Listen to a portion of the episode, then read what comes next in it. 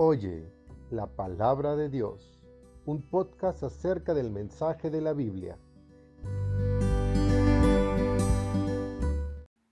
Cuando consideramos la Biblia, hay tres características de la Biblia que son fundamentales. Podemos decir las características más importantes y por eso estas tres características muchas veces son mencionados juntos. Estas tres características de la Biblia todos empiezan con la letra I, o mejor con las dos letras I, N. Y son estas. La Biblia es primero inspirada por Dios. Quiere decir que viene de Dios. Segundo, la Biblia es inerrante. No tiene errores.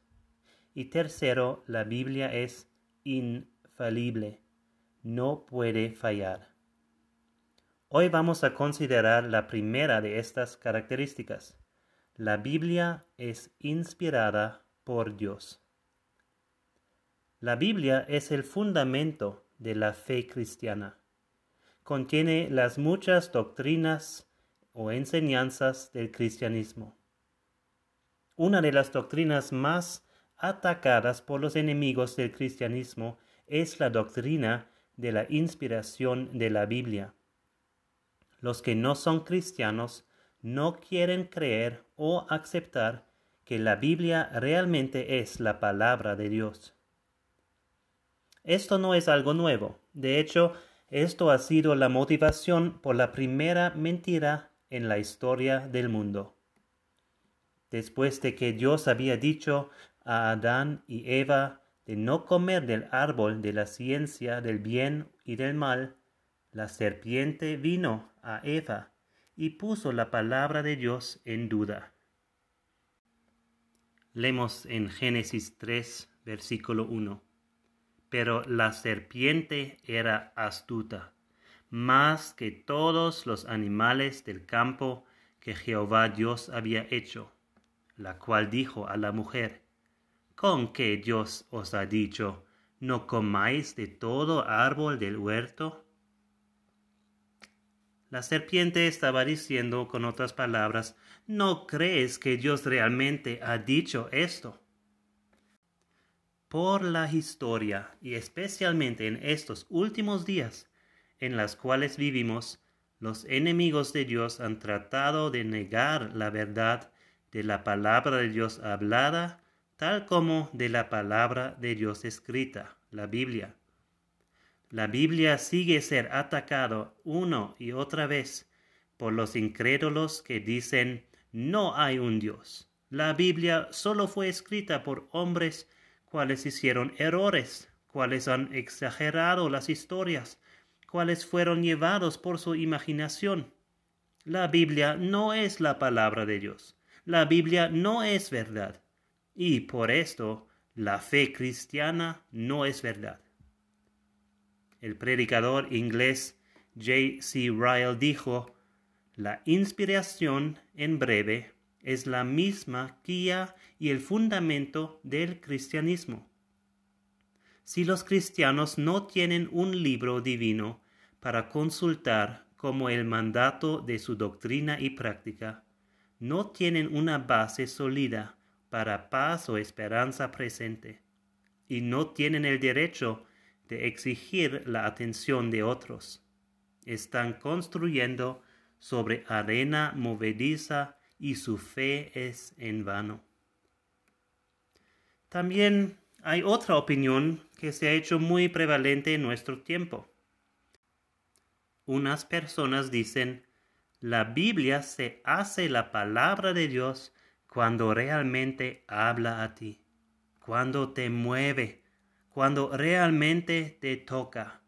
Así entonces la Biblia se hace la palabra de Dios. Tal como también el Corán o el libro de Mormón o realmente cualquier otro libro puede hacerse la palabra de Dios cuando realmente habla a ti. No hay una verdad absoluta. Lo que es verdad para ti según tus pensamientos es bueno y válido. Amigo, esto no es correcto. la Biblia es la palabra de Dios, independiente de tu experiencia o de tus pensamientos. El apóstol Pablo escribió a Timoteo en 2 de Timoteo 3, 14 a 17. Pero persiste tú en lo que has aprendido y te persuadiste, sabiendo de quién has aprendido, y que desde la niñez has sabido las sagradas escrituras, las cuales te pueden hacer sabio para la salvación por la fe que es en Cristo Jesús.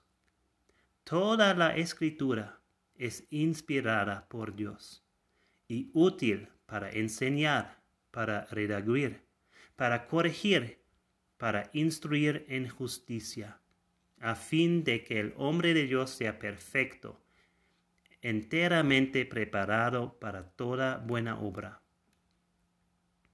Para este podcast acerca de la inspiración de la Biblia, quiero enfocarme solo en la primera parte del versículo 16.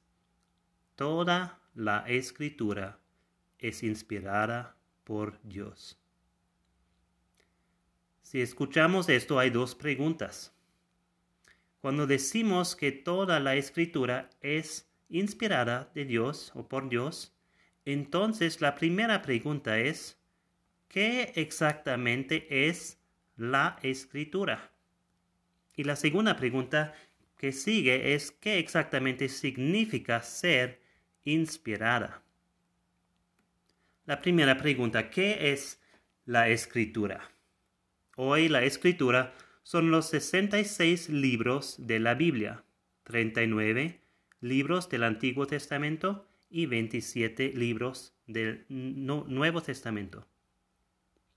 En el tiempo de Cristo solo había el Antiguo Testamento. Pero ¿cómo era en el tiempo de Pablo cuando él estaba escribiendo estos versículos? En este tiempo el Nuevo Testamento todavía estaba en el proceso de ser escrito. No es un problema si el Antiguo Testamento o el Nuevo Testamento cita de otros libros que no son parte de la Biblia. Nunca se sugiere que estos libros también son la palabra de Dios o deben ser considerados como inspirado o autoritativa como la Biblia. Casi siempre, cuando el Nuevo Testamento dice, la escritura dice, o según las escrituras o algo así, se refiere a un libro del Antiguo Testamento. Pero cuando yo digo casi siempre, entonces sí hay excepciones. Hay algunos libros citados en el Nuevo Testamento como escritura que no son parte del Antiguo Testamento. Y esos libros, vamos a ver, son los otros libros del Nuevo Testamento. El Nuevo Testamento también llama otras porciones, otros libros del Nuevo Testamento, escritura. En su primera carta a Timoteo, Pablo dice esto en 1 de Timoteo 5:18, pues la escritura dice, no pondrás bozal al buey que tría, y digno es el obrero de su salario. Primeramente, no pondrás bozal al buey que tría. Allí Pablo está citando Deuteronomio 25.4 y está diciendo la escritura dice así. Pero también dice esto y digno es el obrero de su salario. Esta frase no viene del Antiguo Testamento. Esa es una citación de Lucas 10.7. Pablo llama el Evangelio de Lucas escritura, igual como el libro de Deuteronomio del Antiguo Testamento. Y el apóstol Pedro también llama otros libros escritura. Vamos a ver en 2 de Pedro 3, 15 y 16. Ahí leemos esto. Y tened entendido que la paciencia de nuestro Señor es para salvación, como también nuestro amado hermano Pablo, según la sabiduría que le ha sido dada, os ha escrito, casi en todas sus epístolas, hablando en ellas de estas cosas, entre las cuales hay algunas difíciles de entender. Así vemos que también Pedro dice que las cartas, en las cartas de Pablo, hay cosas que son difíciles para entender. Y hablando de esas porciones difíciles de entender en las cartas de Pablo, Pedro sigue diciendo eso, las cuales los indoctos e inconstantes tuercen, como también las otras escrituras, para su propia perdición. Entonces aquí Pedro está llamando a las epístolas o las cartas de Pablo como escrituras. ¿Por qué se pueden llamar esas cartas escrituras al mismo nivel que las escrituras del Antiguo Testamento? Pablo mismo explica en 1 Corintios 2:13. Él dice, lo cual también hablamos no con palabras enseñadas por sabiduría humana, sino con las que enseña el Espíritu, acomodando lo espiritual a lo espiritual. Pablo está diciendo, las palabras que está hablando o escribiendo no vienen de sabiduría humana, sino del Espíritu Santo. Él dice también en 1 de Corintios 14, 37, si alguno se cree profeta o espiritual, reconozca que lo que os escribo son mandamientos del Señor. Está diciendo, esas cartas de su mano son realmente de Dios. Y también dice en Galatas 1:12, pues yo ni lo recibí ni lo aprendí de hombre alguno, sino por revelación de Jesucristo. El apóstol Pedro también nos dice esto en 2 de Pedro 3.2, para que tengáis memoria de las palabras que antes han sido dichas por los santos profetas. Aquí está hablando del Antiguo Testamento. Y él sigue y dice, y del mandamiento del Señor y Salvador dado por vuestros apóstoles. Cuando Pablo escribió toda la escritura es inspirada por Dios en 2 de Timoteo 3:16, esta carta fue su última carta, escrita un poco antes de su muerte. La mayoría de los libros del Nuevo Testamento ya estaban escritas cuando Pablo escribió su segunda carta a Timoteo. Así que Pablo no solamente considera el Antiguo Testamento como escritura, sino también los libros del Nuevo Testamento como escritura e inspirada por Dios. Y con esto llegamos a la segunda pregunta. ¿Qué significa ser inspirada? ¿Cómo debemos entender la inspiración?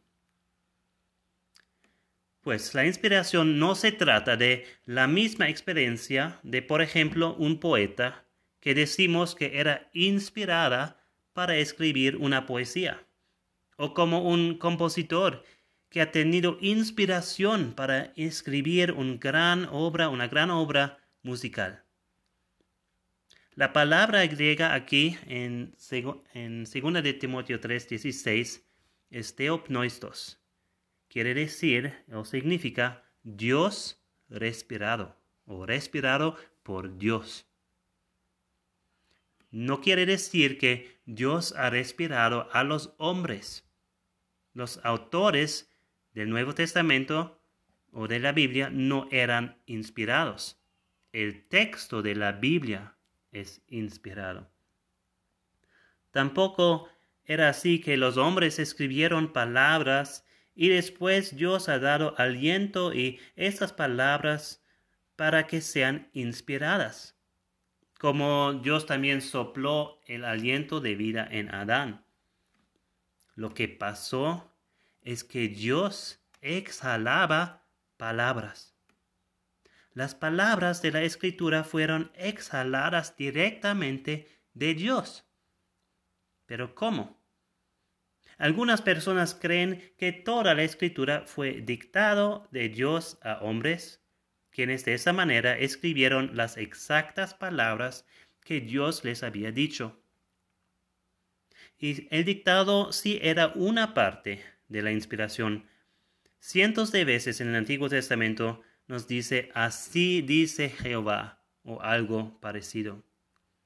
En el profeta Jeremías, en Jeremías 30, versículo 2, ahí leemos, así habló Jehová, Dios de Israel, diciendo, escríbete en un libro todas las palabras que te he hablado. Es casi aquí como una dictación. Igual al apóstol Juan, leemos en Apocalipsis 2.1, escribe al ángel de la iglesia en Éfeso, el que tiene las siete estrellas en su diestra, el que anda en medio de los siete candeleros, de oro dice esto. Eso vemos también claro que es una dictación aquí. Pero la mayor parte de la Biblia no fue dado, dada a los escritores por medio del dictado. Eso leemos y vemos en Hebreos 1, versículo 1. Ahí dice, Dios, habiendo hablado muchas veces y de muchas maneras, en otro tiempo a los padres por los profetas. Dios ha hablado de muchas maneras a las profetas. Una manera era esta dictación. Pero la mayoría de la Biblia no fue escrita por dictación. En las escrituras de la Biblia vemos también diferentes personalidades de los escritores. Vemos que esos escritores eran personalidades reales. Había 40 diferentes escritoras de la Biblia, cada uno con su propio historial, su propia personalidad, su propio vocabulario y estilo de escribir. Y podemos reconocer esas diferencias entre los varios libros de la Biblia. Esos escritores tenían sentimientos reales. Las palabras del corazón en las cartas de Pablo no fueran simplemente dictados a él. Por ejemplo, leemos en Romanos 9, 1 y 2, Verdad digo en Cristo, no miento, y mi conciencia me da testimonio en el Espíritu Santo, que tengo gran tristeza y continuo dolor en mi corazón. O nos dice en Filipenses 8, porque Dios me es testigo de cómo os amo a todos vosotros con el entrañable amor de Jesucristo. Estos son sentimientos verdaderos del corazón de Pablo. No fueran palabras solamente dictados de Dios, que ha dicho escribe eso. También vemos, por ejemplo, en Lucas, que cuando él escribió su evangelio, él ha hecho investigaciones reales para escribirlo. En Lucas 1, 1 a 4 leemos esto. Puesto que ya muchos han tratado de poner en orden la historia de las cosas que entre nosotros han sido ciertísimas, tal como nos lo enseñaron los que desde el principio lo vieron con sus ojos y fueron ministros de la palabra me ha parecido también a mí, después de haber investigado con diligencia todas las cosas desde su origen, escribírtelas por orden, oh excelentísimo Teófilo, para que conozcas bien la verdad de las cosas en las cuales has sido instruido. ¿Cómo podría esto ser inspirado por Dios si Dios no ha dictado todas estas palabras. Si Dios no ha dictado las palabras exactas, ¿cómo pudieron los escritores escribir las palabras de Dios? Y realmente tenemos que decir que es un misterio, es algo supernatural que pasó allá. Podemos ver la respuesta a esta pregunta en 2 de Pedro 1, en los versículos 20 a 21. Allí entendemos más de cómo pasó todo ese proceso. Pedro nos dice, entendiendo primero esto, que ninguna profecía de la Escritura es de interpretación privada, porque nunca la profecía fue traída por voluntad humana, sino que los santos hombres de Dios hablaron siendo inspirados por el Espíritu Santo. Dios ha guiado las escrituras en sus investigaciones y en sus pensamientos y en su escribir, para poner las palabras de Dios preservando los diferentes vocabularios y estilos y personalidades de los escritores. Cristo dijo a sus discípulos en Juan 14, 26, Mas el consolador, el Espíritu Santo, a quien el Padre enviará en mi nombre, Él os enseñará todas las cosas y os recordará todo lo que yo os he dicho. Y dijo también Cristo en Juan 16, 13, Pero cuando venga el Espíritu de verdad, Él os guiará a toda la verdad, porque no hablará por su propia cuenta, sino que hablará todo lo que oyere, y os hará saber las cosas que habrán de venir. Dice en este texto de, segundo de Pedro 1 que los santos hombres de Dios hablaron siendo inspirados por el Espíritu Santo. Cuando dice siendo inspirados, la palabra eh, significa más siendo movidos, como el viento también lleva un barco velero. Esa misma palabra también encontramos en este sentido, usado en este sentido en Hechos 27:15. Ahí leemos, y siendo arrebatada la nave y no pudiendo poner proa al viento, nos abandonamos a él y nos dejamos llevar. Esa palabra llevar por el viento es la misma palabra de cómo también los autores o los escritores del Nuevo Testamento o del Antiguo Testamento también fueron llevados por el Espíritu Santo. Entonces, ¿qué exactamente en la Biblia es inspirado? Todo de la Biblia es inspirado de Dios. Eso se llama inspiración plenaria. Algunas personas dicen esto. La Biblia contiene la palabra de Dios. Quizás suena bueno esto, pero no es una buena descripción para la Biblia. El uso de, de la palabra contiene quiere decir que no todo de la Biblia es la palabra de Dios. La Biblia solo contiene la palabra de Dios. Por ejemplo, si te ofrezco que puedes escoger una de dos piedras de igual tamaño y te digo, esta piedra contiene oro. Y esta piedra es oro. ¿Cuál piedra vas a escoger? La que es de oro. La piedra que solamente contiene oro puede contener casi nada de oro, pero sí poquito. Si decimos la Biblia contiene la palabra de Dios, algunas partes de la Biblia son la palabra de Dios y otras no son la palabra de Dios. Pero entonces, ¿cómo puedes confiar en la Biblia? Si algunas partes de la Biblia no son verdaderas, no son de Dios, ¿cómo puedes saber si las otras partes son de Dios o no? ¿Para qué te sirve la Biblia si no sabes si lo que está diciendo es verdad y es de Dios? Imagínate esta situación. Tú tienes una enfermedad muy grave, necesitas ayuda, vas a un doctor y le dices a él, ¿me puedes ayudar? ¿Tienes algo que ayuda a mí, a mi situación? Y el doctor dice, sí, y él va a otro cuarto y regresa con mil pastillas diferentes, diciendo, estas pastillas contienen algunas que te van a curar y también algunas que te van a matar. Aquí te lo doy esas pastillas eso no va a servirte para nada.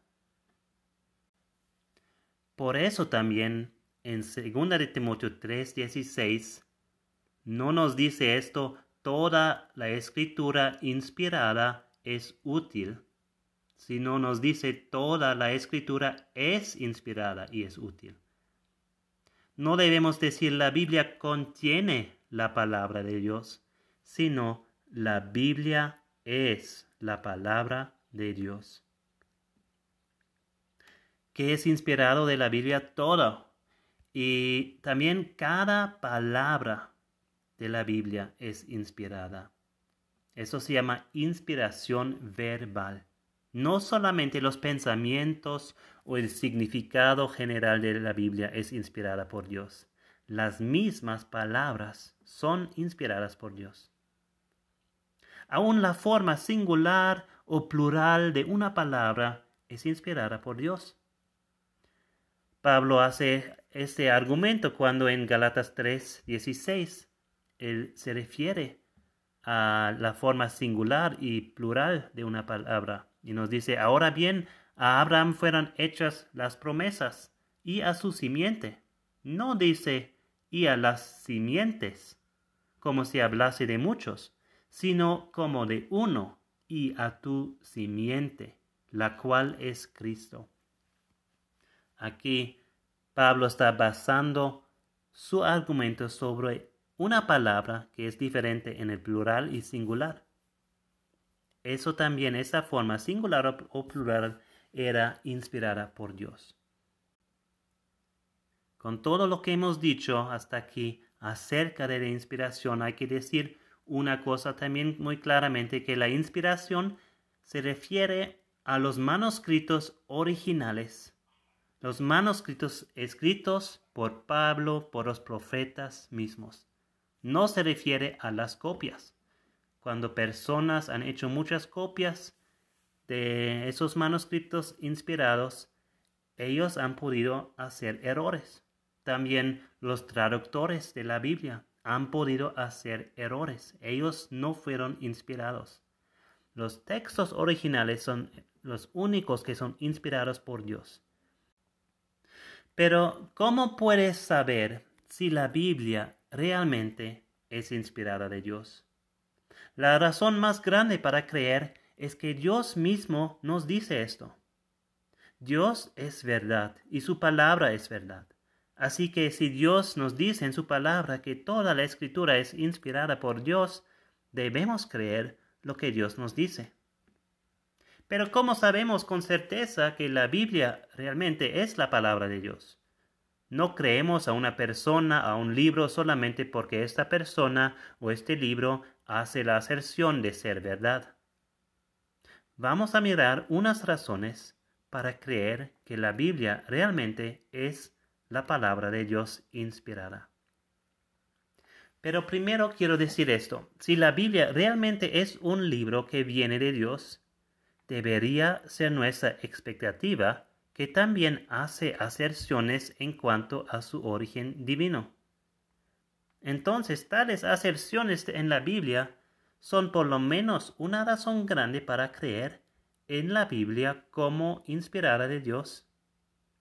Pero no son suficientes en sí mismo, porque también hay otros libros que hacen la aserción de ser de Dios. Por eso debemos también considerar la evidencia algunas razones para creer que la Biblia es inspirada por Dios. Primeramente, las profecías cumplidas. Hay cientos de profecías del Antiguo Testamento que se han cumplido. No puedo mencionar todos aquí, hay muchos, muchos, muchos. Pero, por ejemplo, vamos a mirar el Salmo 22. No lo voy a leer, pero pueden leer en su propio tiempo el Salmo 22. Este fue escrito acerca de Jesucristo unos mil años antes de su nacimiento. Y nos da una descripción muy exacta de la experiencia de Jesucristo en su crucifixión. Aún mil años antes de que el mundo ha conocido a este método de ejecución. También podemos pensar a otra profecía acerca de Ciro. el rey de Persia que conquistó el imperio de Babilonia en el siglo VI a.C. y permitió a los judíos en exilio en Babilonia regresar a Jerusalén para reedificar el templo. La profecía acerca de él encontramos en Isaías 44, 28. Y allí nos dice esto, que dice de Ciro, es mi pastor y cumplirá todo lo que yo quiero. Al decir a Jerusalén serás edificada y al templo serás fundado. Esta profecía acerca de Ciro fue escrita 150 años antes del nacimiento o de la vida de Ciro. La profecía no tenía sentido en su tiempo, porque Jerusalén y el templo ya estaban edificados. Pero la ciudad de Jerusalén y el templo fueron destruidos en el año 586 a.C.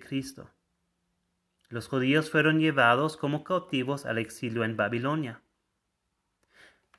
Y 150 años antes de Ciro, la profecía de Isaías nos da el nombre preciso del rey, quien iba a proclamar el decreto que los judíos podían regresar a Jerusalén para reedificar la ciudad y el templo. El cumplimiento de esta profecía vemos también documentado en la Biblia en el libro de Esdras, el primer capítulo, los primeros cuatro versículos. Allí nos dice esto. En el primer año de Ciro, rey de Persia, para que se cumpliese la palabra de Jehová por boca de Jeremías, despertó Jehová el espíritu de Ciro, rey de Persia, el cual hizo pregonar la palabra y también por escrito por todo su reino, diciendo, Así ha dicho Ciro, rey de Persia, Jehová, el Dios de los cielos, me ha dado todos los reinos de la tierra, y me ha mandado que le edifique casa en Jerusalén, que está en Judá. Quien haya entre vosotros de su pueblo, sea Dios con él, y suba a Jerusalén que está en Judá, y edifique la casa a Jehová Dios de Israel. Él es el Dios, la cual está en Jerusalén. Y a todo el que haya quedado en cualquier lugar donde more, ayúdenle los hombres de su lugar con plata, oro, bienes y ganados, además de ofrendas voluntarias para la casa de Dios, la cual está en Jerusalén. Y como esa, esta profecía, muchos, muchos más ejemplos hay de profecías en la Biblia que fueran cumplidos. Y nos dan una razón de creer que esto realmente son las palabras de Dios, no son cosas que una persona puede saber que, que pasan esas cosas antes. También otro argumento, otra razón para creer que la palabra de Dios es, o la Biblia es la palabra de Dios, vemos en la segunda razón es la unidad de la Biblia. La Biblia consiste de 66 libros diferentes que realmente son parte de un único libro completo, la Biblia. Estos 66 libros diferentes escritos por 40 autores diferentes, entre ellos profetas, reyes, pescadores. Fue escrito también, esos libros fueron escritos en tres idiomas diferentes, cubriendo un periodo de 1600 años, sin contradicciones y mostrando una unidad en dar un solo mensaje, y esta es la redención por medio de Jesucristo. Y así todos los libros de la Biblia se enfoquen en una sola persona, Jesucristo, el Hijo de Dios. Tercera razón es la confiabilidad histórica, que podamos también ver en la arqueología. Hemos mencionado a el rey Ciro y en la arqueología también personas han encontrado un lo que se llama el cilindro de Ciro. Allí hay algo escrito y eso confirma que Ciro conquistó a Babilonia y que él dejó los pueblos cautivos regresar a su tierra y adorar a Dios según sus propias creencias. La arqueología confirma también la verdad de la palabra de Dios. El profesor Nelson Gluck, arqueólogo de fama mundial, declaró, he excavado durante 30 años con una Biblia en una mano y una pala en la otra. Y en materia de perspectiva histórica, nunca he encontrado un error en la Biblia. Cuarta razón, la precisión científica. La Biblia nos dice también declaraciones científicas que pues antes en, su tiempo las personas no, sabían ah, y no han creído. Por ejemplo, la Biblia nos dice que el mundo es colgado sobre nada. Nos dice en Job 26, 7. Él extiende el norte sobre vacío, cuelga la tierra sobre nada. En estos tiempos y también mucho después, mucha gente todavía creía que la tierra estaba fundido sobre algo y tenían varias explicaciones, pero Job sabe por medio de Dios que y nos dice que el mundo es colgado sobre nada en el universo. La Biblia también habla acerca de la circulación de la sangre y la importancia de la sangre para la vida. Dice en Levítico 17, 11, porque la vida de la carne en la sangre está. No hace, hace 200 años las personas no han sabido eso. Ellos tenían prácticas de que se llamaban sangría para personas enfermas, que ah, han extraído la sangre de esas personas para curar a ellos. Y así también el primer presidente de los Estados Unidos, George Washington, él murió de esa manera. los doctores querían sanar a él y han extraído mucho de su sangre y murió. Si hubieran leído y creído lo que dice la Biblia, que la vida de la carne en la sangre está, entonces no hubieran quitado esta vida del presidente de George Washington. La Biblia habla correctamente y con precisión acerca de la ciencia. Razón número 5 es la Biblia habla verdad sobre las experiencias de la vida. Y hay muchas cosas que cuando tú lo lees en la Biblia tú puedes ver en tu vida si es real o no, si pasa así o no. Y el libro de Proverbios, por ejemplo, es lleno de, mm, de verdades de la, acerca de la experiencia de la vida. Por ejemplo, nos dice en Proverbios 11, 17, A su alma hace bien el hombre misericordioso, mas el cruel se atormenta a sí mismo. Cuando pensamos en eso, quizás pensamos al revés. Nos dice, a su alma hace bien el hombre misericordioso. Nosotros pensamos quizás debe decir, a los otros hace bien el hombre misericordioso, pero realmente es así también que a su propia alma esta persona misericordiosa hace bien. Igual con la segunda parte, mas el cruel se atormenta a sí mismo. Uno piensa primeramente, el cruel atormenta a otros, pero realmente también atormenta a sí mismo. Otro ejemplo en Isaías 26.3 nos dice esto, tú guardarás en completa paz a aquel cuyo pensamiento en ti persevera, porque en ti ha confiado. Aquí está hablando de la paz que una persona puede sentir, que confía en Dios. No importa las situaciones duros, difíciles, temorosos de su vida. Pueden confiar en paz y yo también he experimentado eso varias veces que con situaciones muy difíciles en mi vida, donde uno piensa que uno no puede dormir, yo he podido dormir, descansar en completa paz, sabiendo que Dios está en control de todo.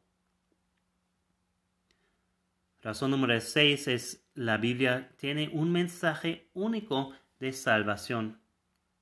Todas las religiones dicen, para tener salvación, tú debes hacer esto.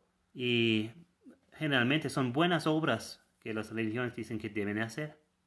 Pero la Biblia nos dice, Dios ha cumplido la salvación para ti. Tú no debes, aún no puedes hacer nada por ti mismo para ser salvo. Solo necesitas tener fe en Cristo y lo que Él hizo por ti. Si la Biblia era solo un producto de hombres, entonces el mensaje sería igual al mensaje de todas las otras religiones. Tú debes hacer esto y esto para ser salvo. Y no hay ningún otro libro con el mensaje de salvación de la Biblia. Últimamente una razón para creer que la palabra de Dios es verdad son vidas cambiadas. Nos dice en Hebreos 4:12, porque la palabra de Dios es viva y eficaz, y más cortante que toda espada de dos filos, y penetra hasta partir el alma y el espíritu, las coyunturas y los tuétanos, y discierne los pensamientos y las intenciones del corazón. Vemos, por ejemplo, en la vida del apóstol Pablo, una vida totalmente cambiado. Él está en camino persiguiendo los cristianos, persiguiendo a Jesucristo y tiene este encuentro con Jesucristo que habla a él y él se hizo el apóstol, el misionero más famoso, eh, más grande de la historia probablemente. También, por ejemplo, otras personas que conocen a Jesucristo, su vida cambia. Podemos verlos cada día, cada lugar con personas que conozcan a Jesucristo. Yo he conocido a un hombre que como joven ha vivido una vida muy, muy mala. Ha hecho muchas malas cosas y ha tenido que ir como joven al cárcel para pasar como 30 años allá por lo que ha hecho. Y allí en la cárcel vinieron personas que compartían la palabra de Dios con él. Y esa persona conocía a Jesucristo, su vida fue cambiada. Él todavía tenía que pasar esos años en, en, la, en la cárcel. Pero regresando de la cárcel, él está ahora viviendo su vida para Jesucristo. No está involucrado en esas malas cosas de antes. Él está viviendo para Jesucristo. También cada cristiano ha experimentado un cambio en su vida. Yo también, aunque yo no he tenido que experimentar una vida em, de vivir con muchas malas cosas, pero también yo tenía pecado, aunque yo crecía en un hogar cristiano, yo iba a la iglesia y escuchaba mucho de la palabra de Dios. Pero yo tenía también que reconocer un día que sabiendo todas esas cosas de la Biblia y que yo estaba andando mis propios caminos sin Dios. Y yo he pedido que Jesucristo me salva a mi vida porque yo tenía este pecado que necesitaba perdón por eso. Y Jesucristo también ha cambiado mi vida, ha tomado todos mis pecados y me ha dado un corazón para Él, para vivir para Él. Yo quiero ahora concluir con unos pensamientos breves. Si la Biblia realmente es la palabra inspirada del Dios omnipotente quien te hizo, tú debes leerla o escucharla. ¿Cuánto atención prestas a los reglamentos de COVID impuestos por tu gobierno? Dios tiene una autoridad mucho más alta y la Biblia es su palabra a ti en leer la Biblia, tú tienes el gran privilegio de conocer al Dios Altísimo. Dios quiere que tú lo conozcas y Dios quiere lo mejor para ti. Él quiere que seas salvo del pecado y sus consecuencias, y Él quiere que tengas vida eterna por medio de la fe en Jesucristo vas a tomar más tiempo para leer o escuchar a su palabra y obedecerla.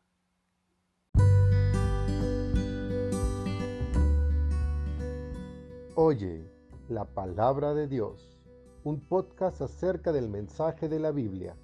Bienaventurados los que oyen la palabra de Dios y la guardan.